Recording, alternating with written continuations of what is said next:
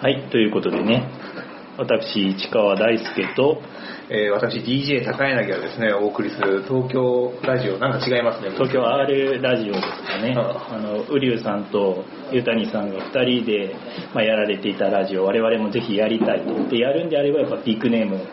ビッグネームのとお話ししたいということでね、まあ、我々今、徳島に来ております。ということでね、まあ、徳島といえば石田元弘先生ということで、石田元弘先生、ん何かこう簡単に自己紹介をよろしくお願いいたします。ああの石田元弘ですあの R 本とか書かせていただいてますよろしくお願いしますよろしくお願いします。で、今日はですね、石田元弘先生とその奥様、簡単に、簡単に、あの、え一言、私もう振るんですかうんああんまり、あんまり振らないですけど、あの、一言だけこう、お名前、石田元弘の家内でございます。よろしくお願いします。よろしくお願いいたします。ということで、今日はですね、あの、なるべくあんまりグダグダにならないように始めていければとは思ってるんですけれども、まあ、自己紹介で今、お名前の方をいただいたんですけれども、石田先生、もう R に関われられてきて、もう何年ぐらいになりますかね。 10年ちょい20年足らずと10年中20年足らずか10 2000年に使ったかどうかってことだと思うんですよねあんまり覚えてない2000人ぐらのい。頃には使ってたかなって感じもともとは何のためですかもともとは、いやだからもともとは統計処理をしてたんですよねあーでそれに使うのに初め SPSS はいはでその後 S プラス S プラスなんですけど S, S プラスかえじゃあ、数理システムのその商用パッケージですね。あそうれですエスプラスはそれを使ってたんですけど、あると変わらないじゃないですか。で、もういつの間にかあるあれ乗り換えて S プラスは使わなくなったって感じですあね。ーえ、R はその時、どうやってご存、まあ、知り知るようになったんですかいやもうだからあの SPS とか S プラスやってる GUI マウスの操作、いはうざいんでなん か要するにプログラムでなんか統計処理グラフを作成するツールないかって検索しまくってたらそれを見つけたって感じですねその時に RJPWiki はあったんですか岡田先生と岡田先生の RJPWiki。あったのかもしれなかったけど気がつかなかったですねなかったような気がするなそうだやっぱりあれか R はね R っていう名前のせいでこそうそうそうグラフィティが異常に低いですから検索できないですよねだかですよねら僕が裏当たったのもたまたまですねたまたたま。またま、うんああ。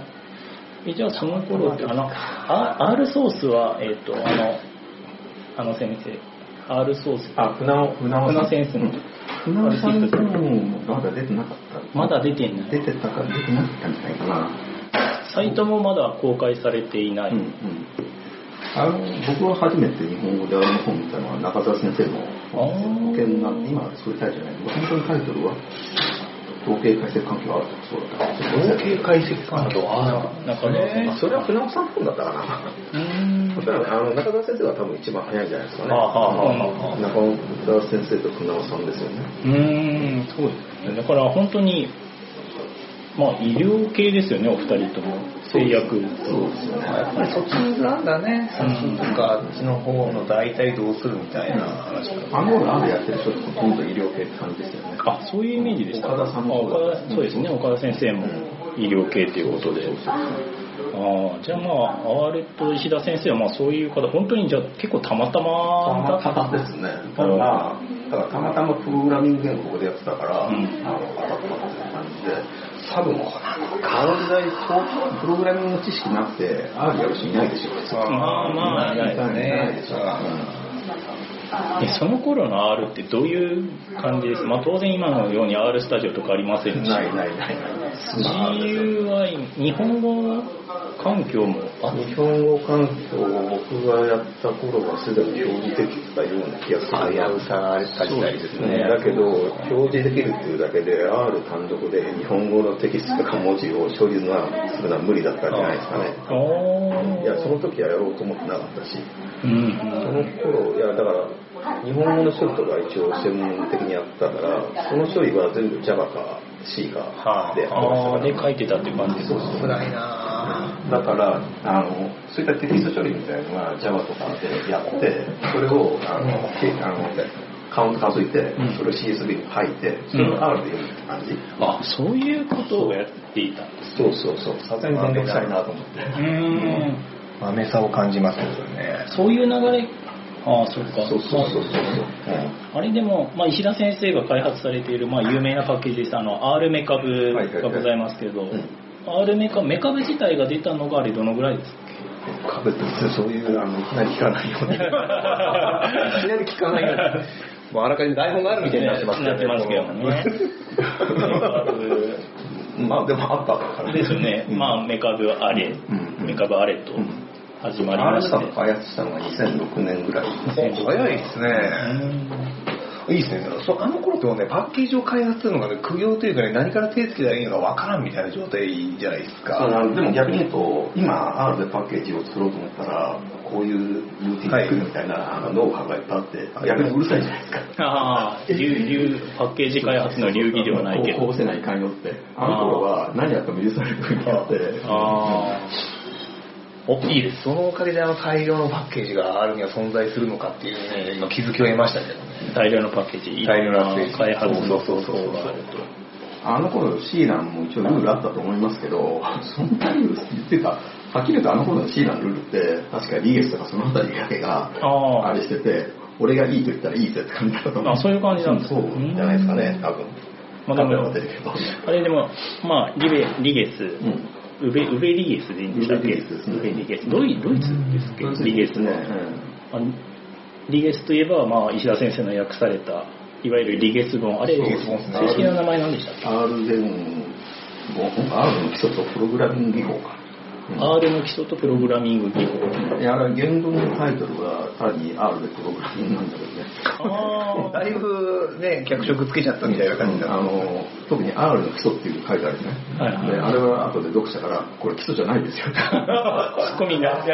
かに確かに入ったとこれは相当知識ないと読めないですよって言われてなるほまあ俺がつけたタイトルじゃないなと思っどてじゃないとシュパンナーの人が決めてくれたタイトルなんですよねあれはねもともとシュプリンガーか。ンガーあの頃はシュプリンガーあシュプリンガーでですすよねね、まあ、今丸善に移管してみたいな話ですけどあれリゲス本ってもともとあれドイツ語ですかドイツ語ですねあの頃がドイツ語しかなくて僕が翻訳した翌年ぐらいに英語訳が出てましたねええあれカ何ジュアルにドイツ語を読まれたということドイツ語から訳されたんですよねおっといきなりいきなり強い情いやだってあの頃があの日本に限らず海外でも R なんてないんですよあそういうそう、R のプログラミングに関する本って、多分、僕が DS 作した頃って、あの DS 本だけですよ。 じゃあもうドイツ語を読むしかないといや、そうそうそう、そう、そう、だから読んだんだドイツ語を読むしかないって言ってままどうまずそのドイツ語のリゲス本をどうやって見つけれたんですかけど。いや、だからググってですよ、だから。あググってうんあの、こういう情報ないかなって探してたら、いや、面白いねまだ無限に。あはあいやうんあのね、S とか S、S 言語だったら、チャンバースかなんか書いた、あの緑のやつそうでそうすそう、ね緑のはなんか青物でやってるやつがありましいたかつての緑本かつてみたいな時にね。はいこういうのめっちゃ面白いこれからしたらなかったですね、これ多分ああなるほどあ食べると。これもう本当ね全然食べる暇ないあであだのからねちょっとところどころ休みましょうはいはい集中してやっていただいて、一旦 CM。面白いね。えーっと何の話でしたっけあまあリゲス本の話ですねいや、牡蠣の話じゃなかった。カキのは美味しいですけどね、こちらあも。の今牡蠣をいただいてるんですけれど もでリゲス本だからドイツ語読むしかないっていうところから始めてそうですね、あれ何検索して当たったのかな。多分、S さんの、要するに R のオリエン、んなんだっけ、オブジェえクト SE ー、とかです S さんかとか S さんとあかはいはいはいの差を詳しく調べたって、でそれで無事当たったんじゃないかな。あの頃 S さんとか S 4とかのメソッドについてコンパクトにまとめたなんてなかったですよ。今もあんまり今もないですよ ね。でクラスの人とか、R6 まで出たんでしたっけなんかそうですね。そうそうわけわからん S3S4 でリファレンスクラスがあってで今パッケージ外部パッケージっていう形で R6 ですねあだから、オブジェクト思考言語としての R、んそういう視点もなかったですよね。そうですよねちょっと脱線しますけど、今でもあのオブジェクト思考で書くとき何使っても私まで S3 で満足しちゃってるんですよね、正直。 S3 で S3 で。 S3 あでいやーそれはいけないんじゃ ないもっと上を目指せと。そうそうそう、いや、俺やんないけど。まあ本当オブジェクト思考で書くんだったら R6 になるんじゃない ああ、ちゃんとやるならって。ああ。 R6 ね。あのね。アリさんとか R6 で書いてましたうねん。プロプレスあるとかね、あの辺、綺麗に。真面目にね、そうやろうとするとなかなか辛いオブジェクト思考。そうですね。皆さんは何でやってますかっていうのにちょっとね、アンケート取りたいですね、後でね。はいそうそうそう、リスナーの人たち一に。読みでやるのは辛そうだね。そうですねうん。まあ S4 でやるんだったらリファレンスクラスです。そうそうそうそう。どんどんうね、ん。新しいのが出てきやがるからしんどってなるんですそうよ。ですね。まあ S3 は本当に便利ですね。最近のパッケージしかし S4 で立ててることあるのかなないんじゃないですか。どうなのかなあっちは、あの、あの人バイオ、バイオコンダクター。バイオコンダクターってあれ S4 で書かないといけないんじゃなかったあ、そうか。今どうなんですかかマジですかないですねいや、わかんない。なんかもう規約変わったかもしれない。そういうのあったありましたね、確かね。うん。あんまりまあ適当なこと言ってると、バイオコンダクターをちゃんと使ってる人たちに。ツッコミが入るって、これ大歓迎じゃないですか。もう炎上ラーニングで。えそれはねあの、調べようと思って、チャンバースの本なんか読むんだけど、書いて使いたくなくなるよね。チェンバース。あれ、ハグでも S3 使っとけって書いてあるんで、私それ使ってるんですけどね。確かあの、アドバンス R のホームページかな、ウェブサイトの方見ると、ん簡単なやつならもう S3 でいいんじゃねえみたいなの書いてあある。書いてある、書いてあうんったはずだよな。でも、俺もそれでいいやっていう ね。しんどみがありますからね。今ちょっとどうか覚えてない昔の Google のコーディングスタイルの方も基本 S3 でやれやみたいなのそうですよね書いてましたよねそして話を本筋に戻すと、リレスも訳した後から、いろいろ日本語自分で書くまで、改改ざんするタイミング何だったんですかって、うん興 味があります。あれ何冊か訳してから書くよう執筆ににななっったのかたんでしたっけえーっとね、えーっと、あの、R によるテキストマイニング入門。そうですこねれが2008かな。で、US が2000年か。はいはいその間に、ハニー・ミサキを訳してもらってる。で、まあ、あの、あ、だから、あの、R によるテキストマイニング入門って、一応言語処理、テキスト処理なので、はい一応自分の専門的なものに近いんで、まあ、それは R でやってみようかなと思って出したんですよね。う要わは、あのうん、さっき話したように、あの、前は、テキスト処理とか言語処理を C とか Java でやって、はいで、その結果を PS5 から落として、R で読み込むってやったんだけど、はいはいさすがに面倒なんで、全部 R でできないかなっていううことですよーんね。確かにわざわざまあ一回外に出して戻してっていうのはうんまあであればっていうことですそうねだから、あの少なくとも自分のためにもん手間を省いて全部 R でやりたいと思って書いて作ったんで、まあ、せっかくだからそれを使った本を書こうってことですようね。んあじゃあもうそパッれケージドリブン開発みたいな、なんかパッケージドリブン執シ筆まあ、アルメ株を開発したのでっていうことです ねあれなんかでも昔僕アルメ株を開発するに至った経緯みたいなのを等数研で昔発表されてませんでしえた多分一番最初にアルメ株をお披露目された時の発表だと思うんであーなんかそういう記憶ありますね。もう何を喋ったか全然覚えてない。都合の悪いから忘れちゃうやつですもんねなんかいくつかこう見てみてでまあ作ろうってなってアルメ株を作ったっていうような流れでしたけど いや覚えてないけど。なんか8年そのなんかあの、ね、石田黄金期っていうのがあったじゃないですか今もそうなんですかねバブル大量のスプリンガーから翻訳書が大量に発行されてるはないはいんだあれはみたいなうん今何冊作るんですかねスプリンがもう、ほら、R 本出すと売れるから、次役しましょう、次役しましょあーう。どんどん来る、どんどん来る。もう何でもいいから訳しましょうって感じで。今何冊訳されてますかねたくさんで。たくさんでじゃないか、今すぐわかんない。まあ、ぶわーって並べますよね、アマゾンとまかあ、あの、とりあえず、あの、皆さん方で訳した、あの、ハグレと、あと、なんだっけ、この間のウェックスクレイジー。はいはいはいはいあれで一応おしまいにしようと思ってますけど。おうんと突然の引退宣言ですか石田元弘が終わるっていう終わる一つ役本がですよ。役本がですよ。あ、それ厳しい。あ金井さん渡あハ辺グこレれ一だ時プロセスだったそういえばあ、 第第2あ版第で。 2版改入って訂版があったんだけど、あれどうなったんだ結局。出てますかもともとの翻訳を始めたね、あのきっかけも知りたいですよね。いきなりこうね、出版社からこう、典型が迷うみたいなことありえないないわけでそう、下積みがあったんですよ、元広の。えーっとね元広の下積み時代。あれはね、あのー、船津さんかなんかの関係の会であった人と、ちょっと待って、思い出覚えてねえな。えーっとね、はい。話を戻すと、あの、あの翻訳が楽しかったですね、やっててね。今、そのリゲス本のそう翻やっぱ訳。ねそのあのー自分の読みながら、訳し読みながら、あの、初めて知ったことが分かるのあああああで、あそその役職も楽しかったですね。結構、リゲスのミスとかもあったああじゃあその辺もやり取りリゲスさんとやり取りしながら指摘そうして。さもうびっくりしてましたねなんかなんかヤクのあのコートのミスとかうん教えてもらって、なんかび役者の方からなんかこうミス指摘されてこんな指摘受けると思ってなかったのでびっくりしたっていう。うんあの、俺俺はリゲスになったことないけど、この人 はあ ったのかな。なぜみたいな。それでなんか藤井さん自身がそうやっておっしゃってましたねなんかいやあのドイツ語のミスを教えてもらったこととそへーれからコードのミスも教えてもらってまさか役の人からこういう指摘を受けると思ってなかったんで大変びっく無り視ししままししたあれあそれあれですかね東数研たえーあ集会でえーそうですねそうおっしゃっててえーまあそれ美術の役がもうなんか名前が出るはずなんですねまあ、あれは本当いいことあれが、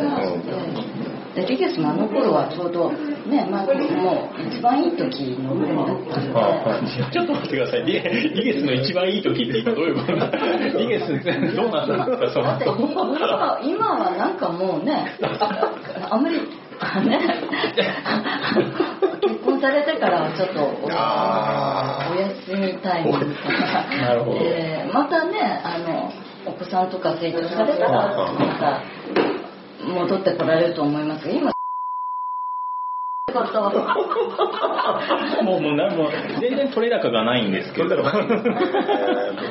そうなんですね。そこやっぱりね、あ、いい、戻しますけど、やっぱドイツ語の翻訳能力プラスこのね、とプログラミングみたいなの狭いところで攻めて、ニッチから上がってきたっていう感じそうですよね元広御殿で。もういきなりドイツから始まったってことですよねいきなりドイツちょっと重たいなと思ってた瞬間。マジかそんな能力なかなかねえなって思いながら聞いてたあとら は、アルメカムですね。あれは、あれも関係あないですけ、ど。アールメカブですよね、やっぱりアールメカいや、ブ。ただあれはね、本当に気がしましたよ。ただ、そうですアール、この方、あの、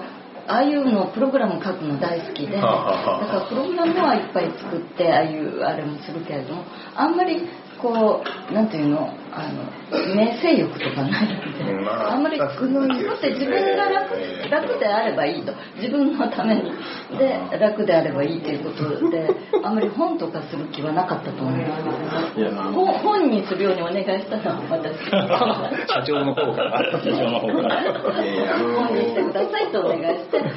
もう本当にお願いしていやっと執筆していただいたというね、もうちょっと今日で言うと、アルミカムね、開始結構大変だったんだよ。うーんあの、あの頃の、あの、R と C のインターフェースって、C とのインターフェースは結構よくできてるんですけど、はいはい C プラプラを混ぜようとすると、すぐ落ちるんですよ。あ落ちるそう、だから、あの、配列なんかの種類のために、C プラプラの STD とか、はいはいはいはいあの使い方によってはすぐ落ちるのね。だから、部分部分は C に戻すとかして、 であの都合のいいところだけ C プラプラって感じで、それでも R がバージョンアップすると落ちるとかで、バージョンアップすると落ちると、なかなかこれ ね、厳しさを感じると、あれ、あれの闇の話に入ってきますさりいげやなだから今 RCTB とかあるからいいんだけどもあれは本当ね腹立つほど苦労したそうか今 RCPP があるけどその頃 RCPP まだなかったないないないないだからスノも C と C プラプラ混ぜて書くと思うんでいや今でもねあの C プラプラの特に入出力関係のコードをあの埋め込んでおくと、多分 Windows の R トゥールス上で Windows はあはあはあとかないそういうのはありますよなるほど。うんマジ か重たいって思ったけども、なんですかね、あの、C と R インターフェースは昔に僕らも手出してたから、あの、S エクセプレッションですよ。SEXP みたいなやつがいっぱい出てきて、もうつったらみたいな。でやってましたねうんやってましたよね。で、つらみを感じそこはきっと R ゲームの構造を質問されて R 言語の構造、およいしょワンダフル R シリーズですね、これ。大事な。ワンダフル R いやいや、あれはなんだって、あれは違うよ。ユースフル R ユースフル R だユースフル R の方ですね石田元宏のフラグシップシリーズ本ですね。そうですねキー先生だけ あそうですユースフル R はそうですねそうそうユース R がそうですワンダフル R フラッグシップもう、あとでも、2冊残ってるのかな、ウスラ R も、R の言語の構造と、あと、どうしたら森山先生が R になってる、R と R とエディタっていうタイトル。はいーんエディタ ?R って、あの、同社大学の矢野先生が執筆担当なんだけど、あれもできてないですよね。まあ、R スタジオと EMAX とかになるのかね。あの執筆当初の段階だと R スタジオなかったと思うから だから何なんだろうなって EMAX を使ってるところ聞いてないんだよなあの人なん、なんです何かがね。何があるんでしょうね、うーん。昔だとね、Windows のノートパッドプラプラってのがあって、あれからなんかこう、バコンって R に置くみたいな私よくやってたんですよね、あそそうういういうののでスタジオ使うあ前れ。はあるのプラグインがありますよね確かうねん昔ね。昔。昔話になってきちゃったよね、もうね。まあね、まあでも昔話なかなか、まあ、直接お会いしないと聞ける話でもないですからね。昔話ついでにどれ聞きますそうですね。まあ今 R メカブの話聞きましたし、 ?5 点ですね、やっぱり R5 点。 R5 点結局、そうまあ、R で家が建つと。そう、東京ではもう石田先生は R の本だけでなんか合成をね、買ってるっていう話になそってうそれはあなたが言うあーお互いのね、この森競争で、私もね、年収5000万ってよく言われてるんですけど、あるわけないでしょ。指の落ち着けよ、それ。本当にめちゃくちゃですね、もうね。うんあのメカもねなんとかしたい R メカブをどうにかして。そうそうそうあれはとにかくもう作り作りやってるからアールメカブの攻撃い者やからして。いやあの中に書き換えないんですよねはいはいはい。もう少し綺麗にしたいんだけど、これ RCP とかのやつで。コントリビューターを探していると。 アールメカブコントリビューター大募集ですね、これ。確かに。君も第二の石田元宏にみたいなもう CM ですね、こいつはうね。んのがありますよね。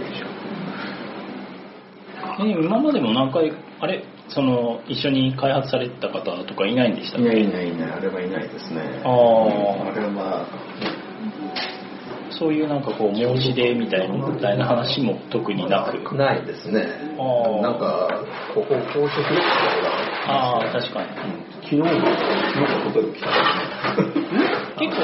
ままめにメールが来る感じ結なん構です来ますね。あの辞書をあのちょっとデフォルトで使ってる辞書とは別の辞書を使えるようにしてくれみたいな。はいはいはあそんなことだ来ます来ます。おととい来た。いはいうなんですかねネオロ D とかその辺の話ですかねそうそうそうそうとかまさに。じゃあ IPA 辞書嫌だとかそういう話ですそうそう。いや、あのさ、IP 辞書だと、単純にさ、あの、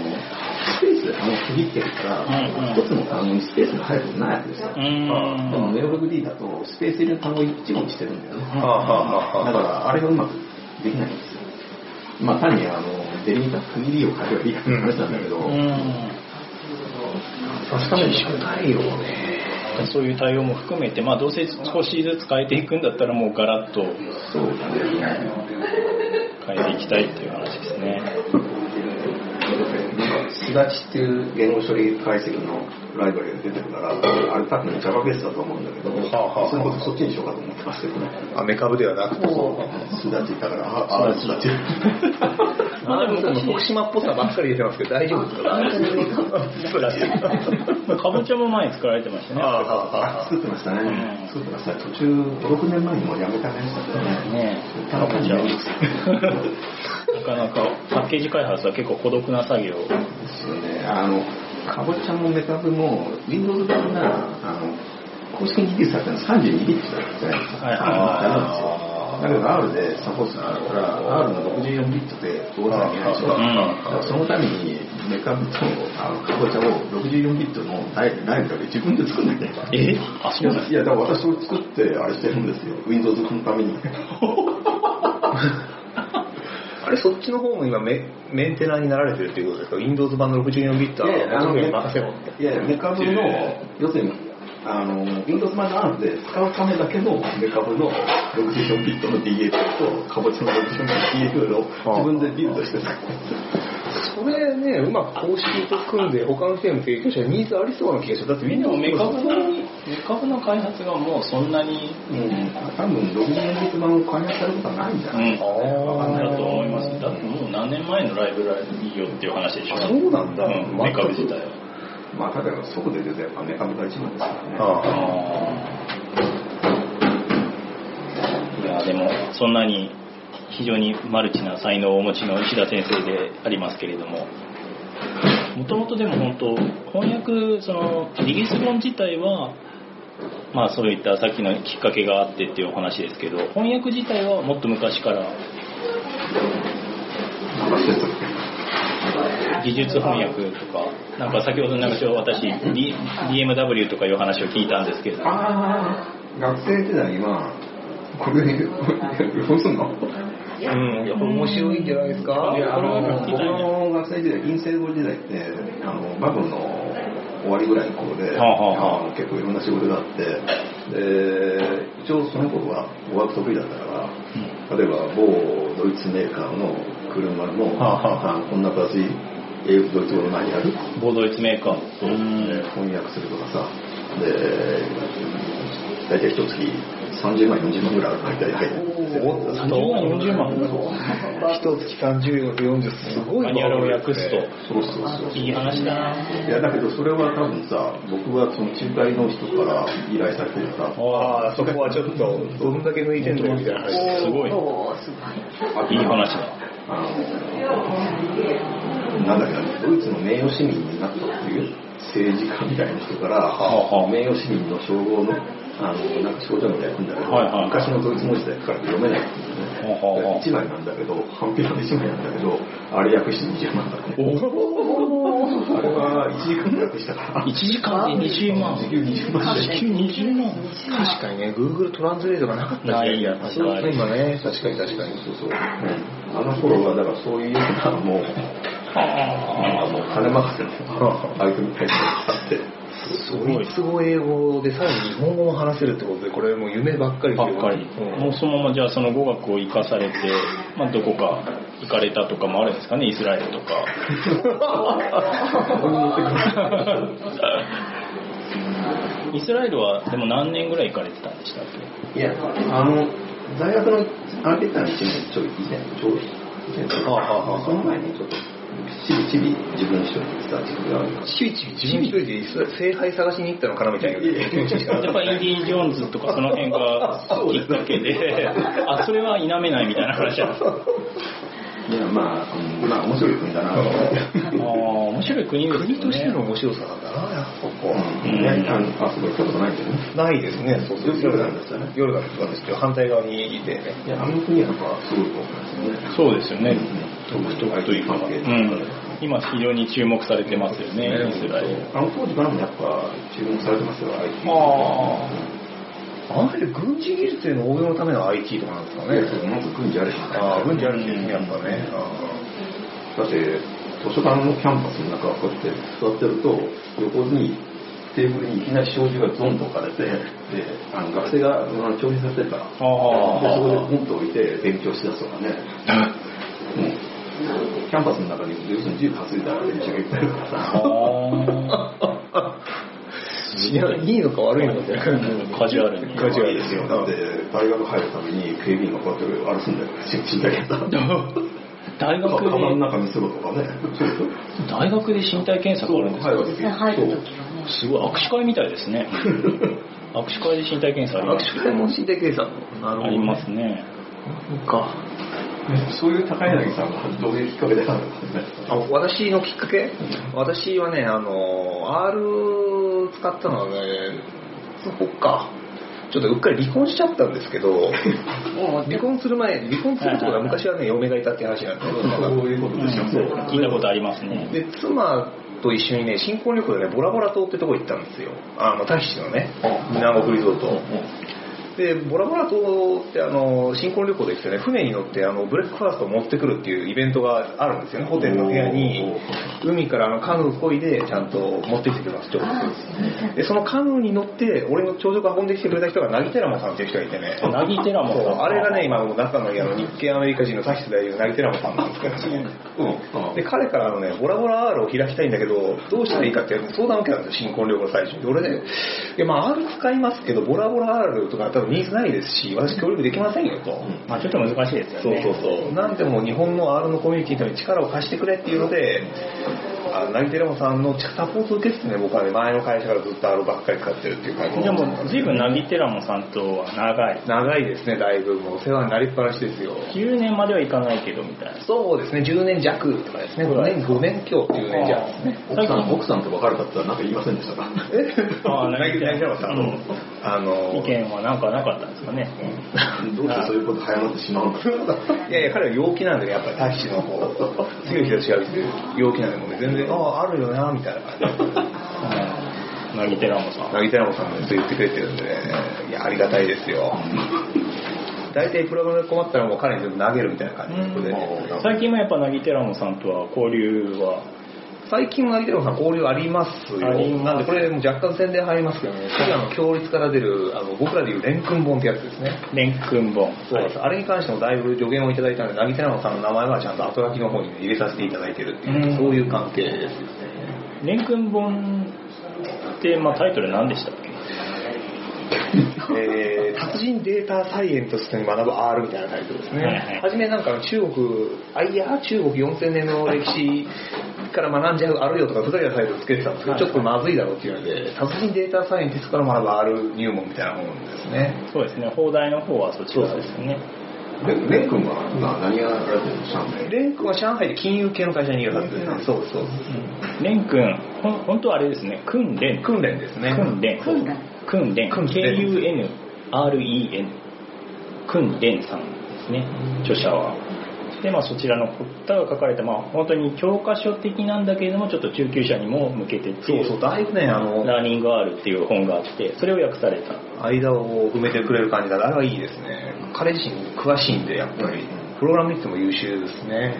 ね、金融系でしたっけ彼はいわゆるクオンツですうんね。コンスレン君ですね。 R リストのパッケージ開発ですよ。 R リストですね、そうそうそう。 R リストとパイプは R い、R ですね。フォーマオートマッタもなんかやられてるはずですねね。フォーマッタブル結構、まあ、データプルテーブルパッケージとかのまあ組み合わせて綺麗な感じで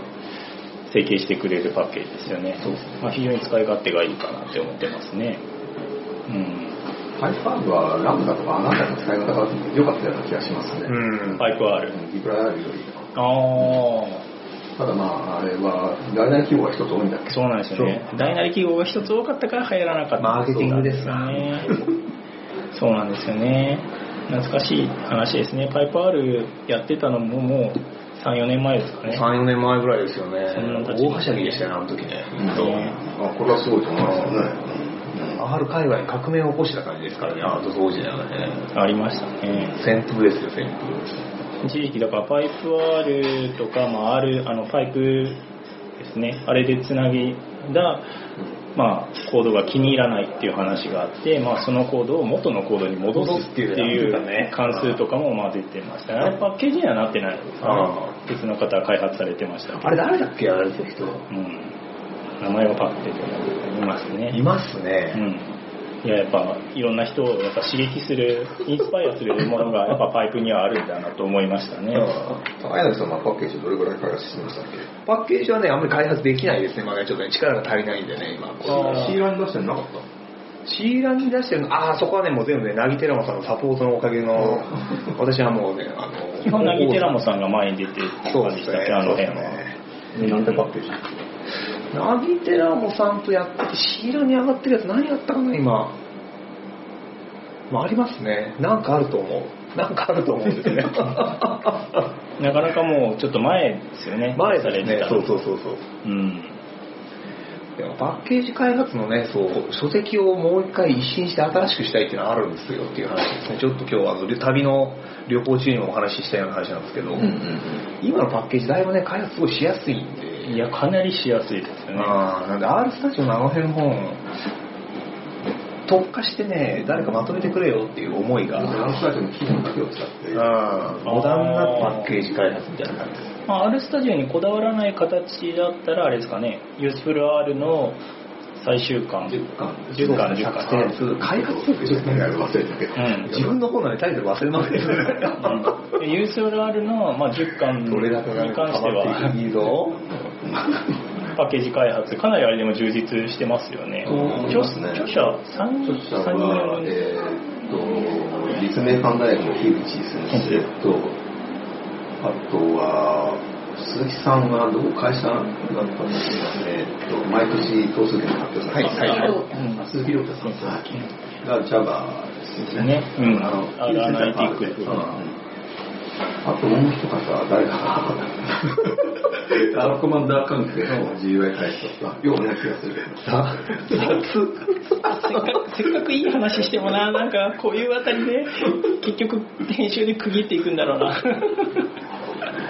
グッと切れちゃうからね切れちゃう感じでねうんビットリアス検索してくださいそうそうそう原作があるんですよ今我々には並行してやっていただけるともう市川さんはそう調べてる間に市川さんのねこの R との慣れ初めは本当にそう楽がしたりしたそういやもうとにかく私は楽をしたかったっていうところで始めたのはでもやっぱ2009年か2010年かそんくらいだと思うんですそれぐらいですうん、かなり昔あ昔っていうかそんなにまあ古くはないまあ、とにかく楽がしたいとその頃は僕はまだ Excel とかも使い始めなんですけどいやこんなグラフを手で毎回書いていくとかやる人間のやる仕事じゃないだろうって思っててとは言っても他にまあ他にっていうかその頃でやっぱ VBA とか見てていや VBA なんかしっくりこないなとは思ってたんですけど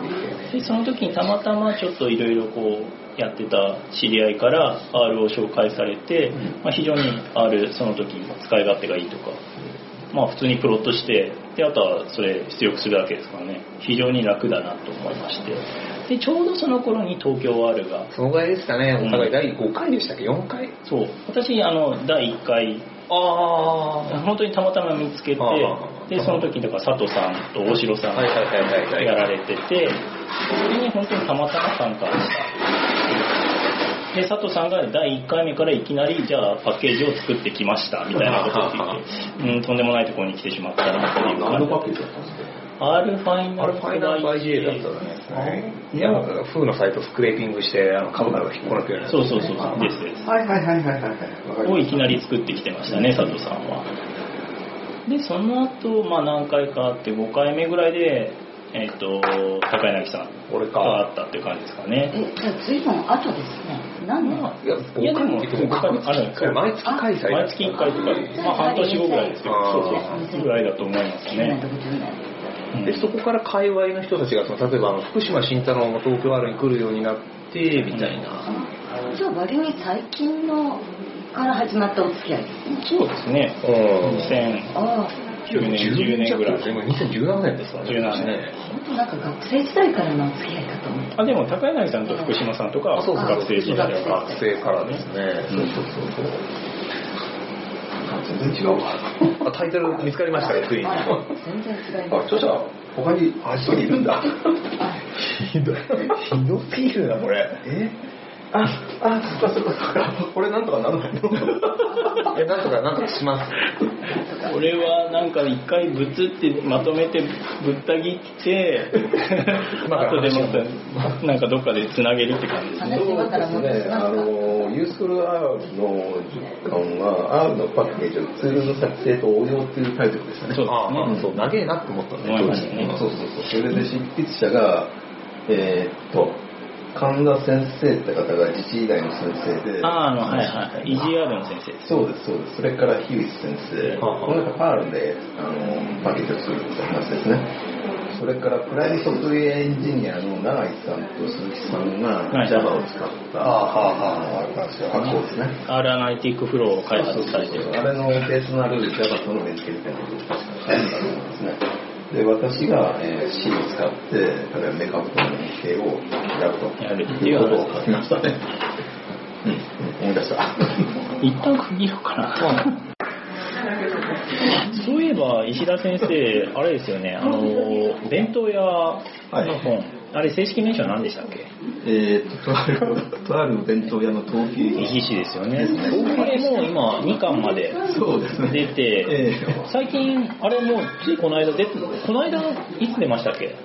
えーっと、もう、3年前に。 3年前ですよ3ね年ぐらい前。まああれなってますよね。どう続刊は出されない。いや、あの、実はですね、あの、今、ほぼ書き終わりまして、 3巻、3巻ということ。あ、なるほど。書き終わりそうえ、ひょえ、で、テーマはあの1巻が、まあ、全般的な統計の話導入の話で2巻が因子分析。因子分析編大作戦ででしたね3巻は三巻はベースですね。ベイズベースですね。ベース統計について小説仕立てでそうです書いてしまったとそ思ううなんですよ。そうですね。レイズを少しでも分かりやすくという、こういう優しい気持ちから、なるほど階段を書きましたすんごいですねで。で、まあ、あの、今月中にはほぼ学校で、ラップできてる年明けには出たらいいなと思ってますね。そうですよね大体まあ2ヶ月ぐらいで出ますもんねまあ、あの、こちらの方もぜひよろしくお願いしまあいやいやもう本当楽しみにしております一読者としてねありがうございますいやもう本当一読者として楽しみにしておりますいや素晴らしい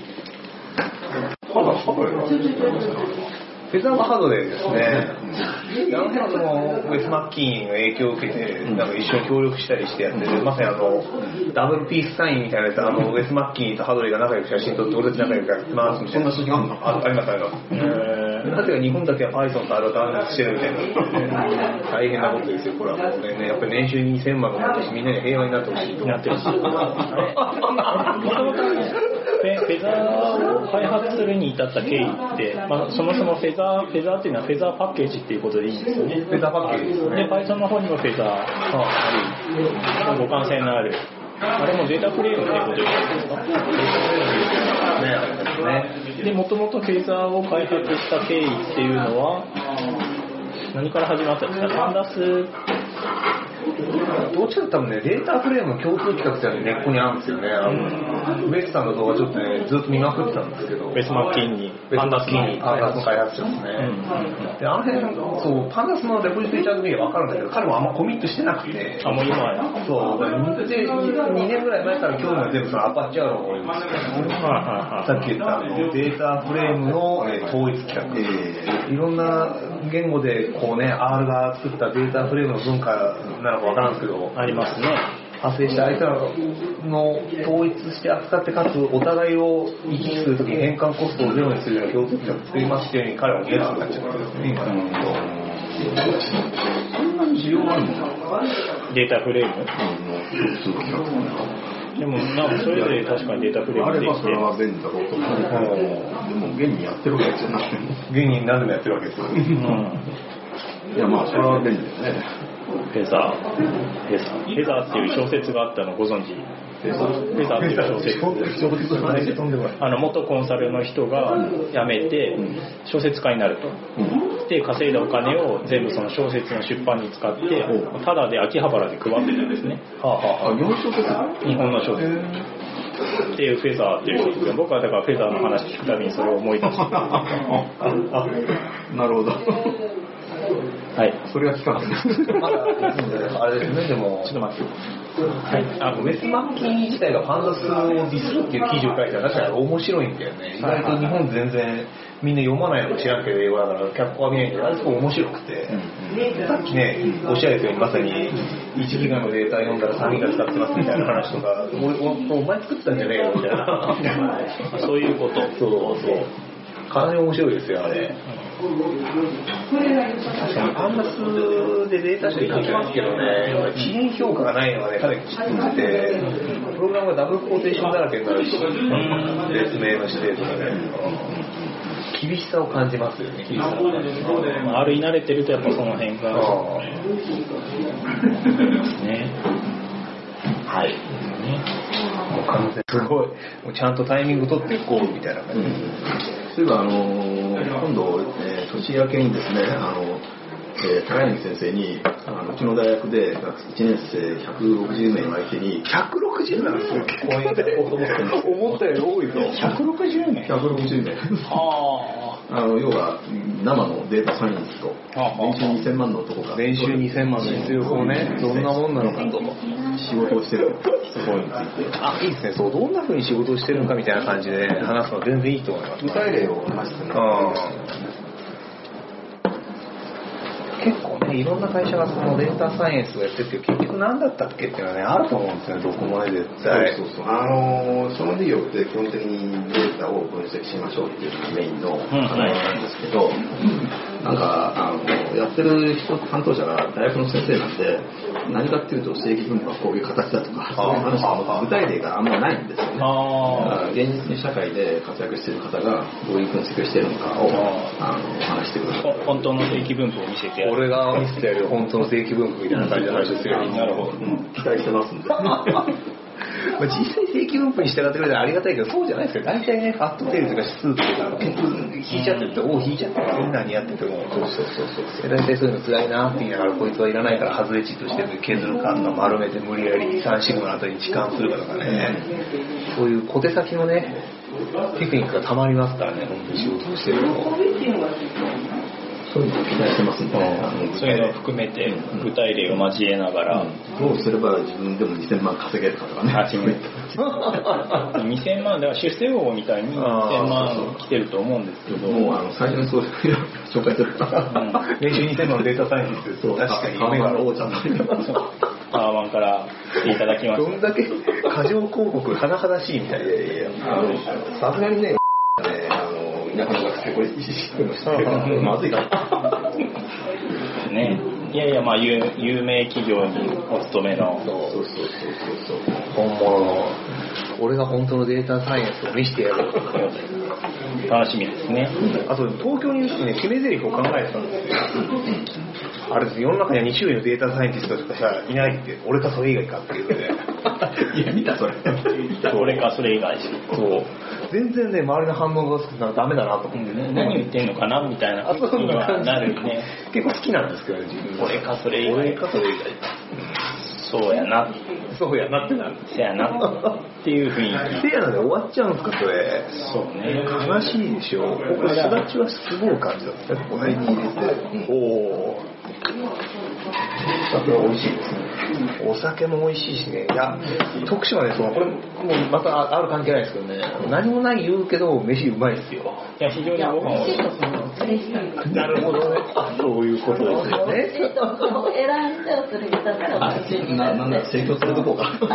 大学生協はそうではないですか、やはり。うーんどうぞ徳島大学ローカルトークみたいになってきてます。本当の盛況を見せ てや本当るの勉強